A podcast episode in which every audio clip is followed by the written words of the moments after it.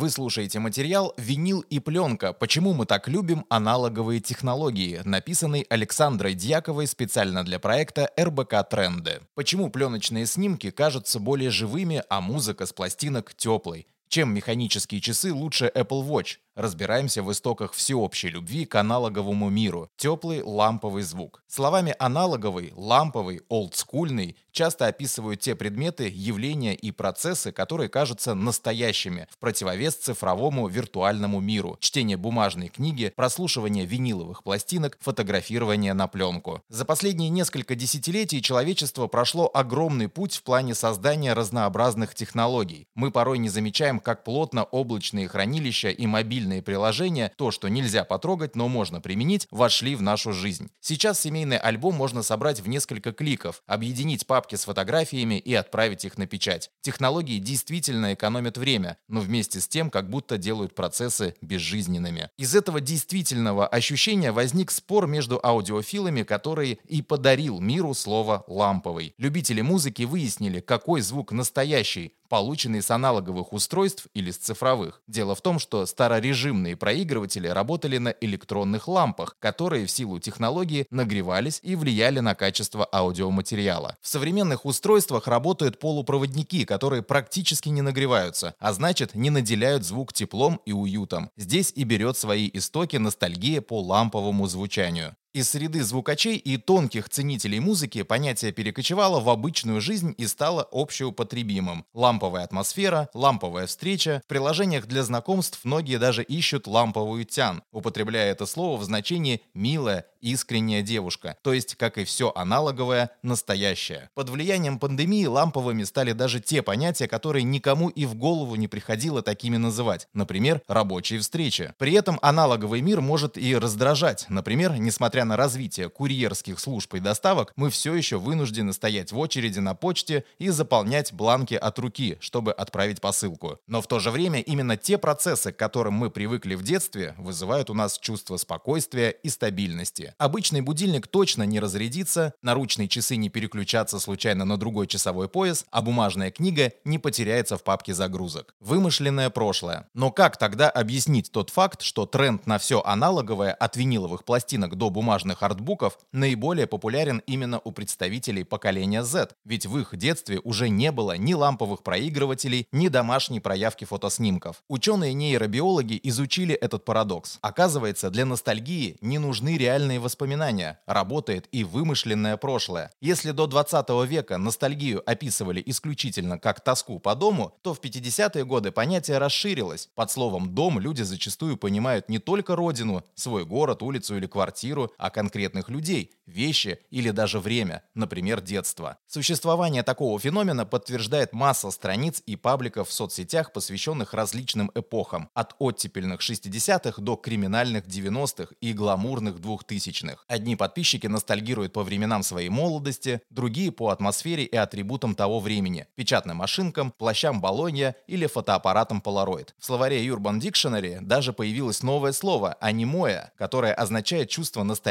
по временам, в которых не жил. Главный герой фильма «Полночь в Париже» ностальгирует по Франции 20-х, и то ли в своих грезах, то ли через порталы времени переносится в компанию к Эрнесту Хемингуэю, Пабло Пикассо, супругам Фиджеральд и Гертруде Стайн. Дело в том, что ностальгия зависит не только от автобиографических воспоминаний, но и от так называемой ментальной симуляции, воображения. Так многие люди утверждают, что помнят события, которые происходили с ними в самом раннем детстве, до года, хотя чаще всего такие воспоминания строятся на рассказах близких и присваиваются нами, становясь частью реальности. В том числе поэтому все, что можно так или иначе назвать аналоговым, разговор по телефону-автомату, съемка на пленочный фотоаппарат вызывает у молодежи повышенный интерес. Ностальгия и маркетинг. Ностальгия – одна из самых сложных эмоций, потому что она включает в себя и грусть, боль, страх и радость, наслаждение, любовь, то есть имеет двойную валентность. Кроме того, исследователи разделяют личную ностальгию и коллективную коллективную, которая основана на историческом опыте. Если с первой все более-менее ясно, то вторую можно проиллюстрировать кинопримером. В фильме Андрея Тарковского «Ностальгия» тема утерянного прошлого звучит трижды. Главный герой Андрей Горчаков – писатель, приехавший в Италию, чтобы собрать материалы о русском гении 18 века Павле Сосновском. В России тот был крепостным, но талант музыканта позволил ему поступить на учебу в Болонье. Вернувшись на родину, Сосновский не смог выкупить себя из рабства, и его жизнь пошла под откос. Чем больше Горчаков узнает о герое своего исследования, тем яснее становятся параллели между их судьбами. В СССР герой также не смог бы реализовать себя, поэтому покинул страну. И, наконец, ностальгия автобиографична, поскольку отражает судьбу режиссера. Тарковский эмигрировал из Союза, чтобы продолжить свободно работать. Таким образом, в его фильме переплелись личная ностальгия и коллективная. Если первый вид ностальгии изучают психологи, то вторая становится объектом интереса маркетологов. Используя феномен ностальгии по событиям прошлого, они выстраивают рекламные кампании и заставляют людей покупать товары или использовать услуги, апеллируя к вымышленному историческому опыту. Последние несколько лет не ослабевает всеобщий интерес к эпохе 90-х, и если поколение Pepsi, Pager, MTV на самом деле может скучать по этому времени, то современные подростки скорее интересуются атрибутами той эпохи. Отсюда и тенденция, которая выражается в обработке фотографий со смартфона под Polaroid или чтении бумажных комиксов.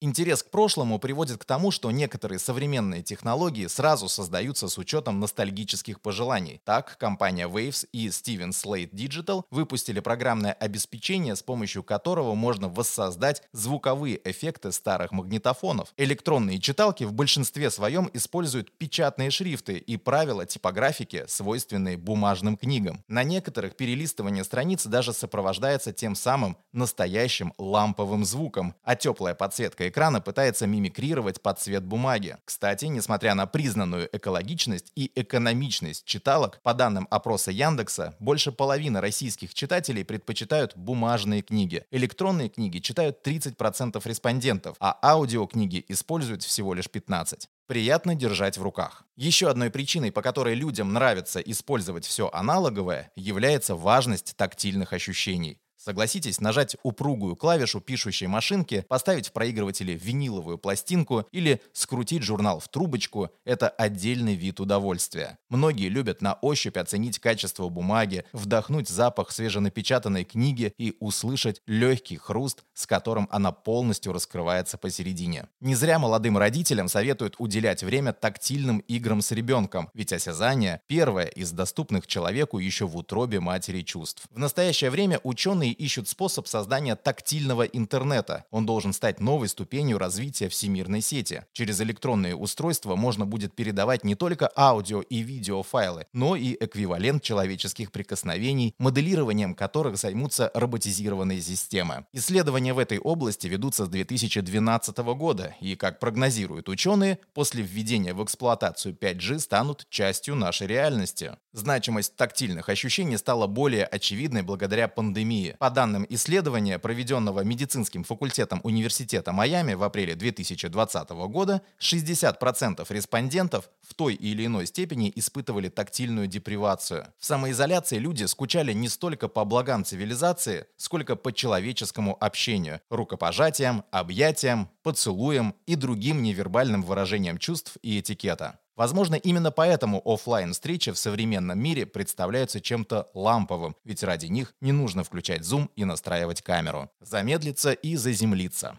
Аналоговые технологии уступают своим цифровым собратьям в скорости, но в современном мире это скорее плюс, чем минус. Делая выбор в пользу старой школы, многие люди осознанно хотят замедлить темп своей жизни, сварить утренний кофе в турке, а не нажать на кнопку кофемашины, купить газету в киоске, а не слушать новостной подкаст, стоя под душем. Мир, запустивший человека в космос во второй половине 20 века, настолько стремительно разогнался, что это стало пугать. Именно тогда в США зародилось движение Slow Life, Slow slow food, slow travel. Его приверженцы осознанно отказывались от вечной гонки, которую навязывали государство и бизнес. Они выбирали комфорт и движение по жизни в удобном для себя ритме. В это же время появились первые slow news, которые выступали против сенсационности, необдуманности и поспешности массовых медиа. Журнал Delayed Gratification, к примеру, публиковал информацию о событиях трехмесячной давности, однако делал это вдумчиво и объективно, предоставляя возможность посмотреть на ситуацию в ретроспективе. В аналоговом мире люди естественным образом живут более размеренно. Цифровой же реальности каждый из нас существует онлайн и должен работать все быстрее и быстрее, чтобы не отставать от окружающих. Возможно, эта закономерность становится вишенкой на торте всеобщей любви к предметному миру в целом и аналоговым вещам в частности. Они замедляют ритм жизни и дают возможность заземлиться. Наконец, винил, пленка и бумажные издания – это просто стильно. Читайте и слушайте новые материалы РБК Трендов на сайте и в одноименном телеграм-канале.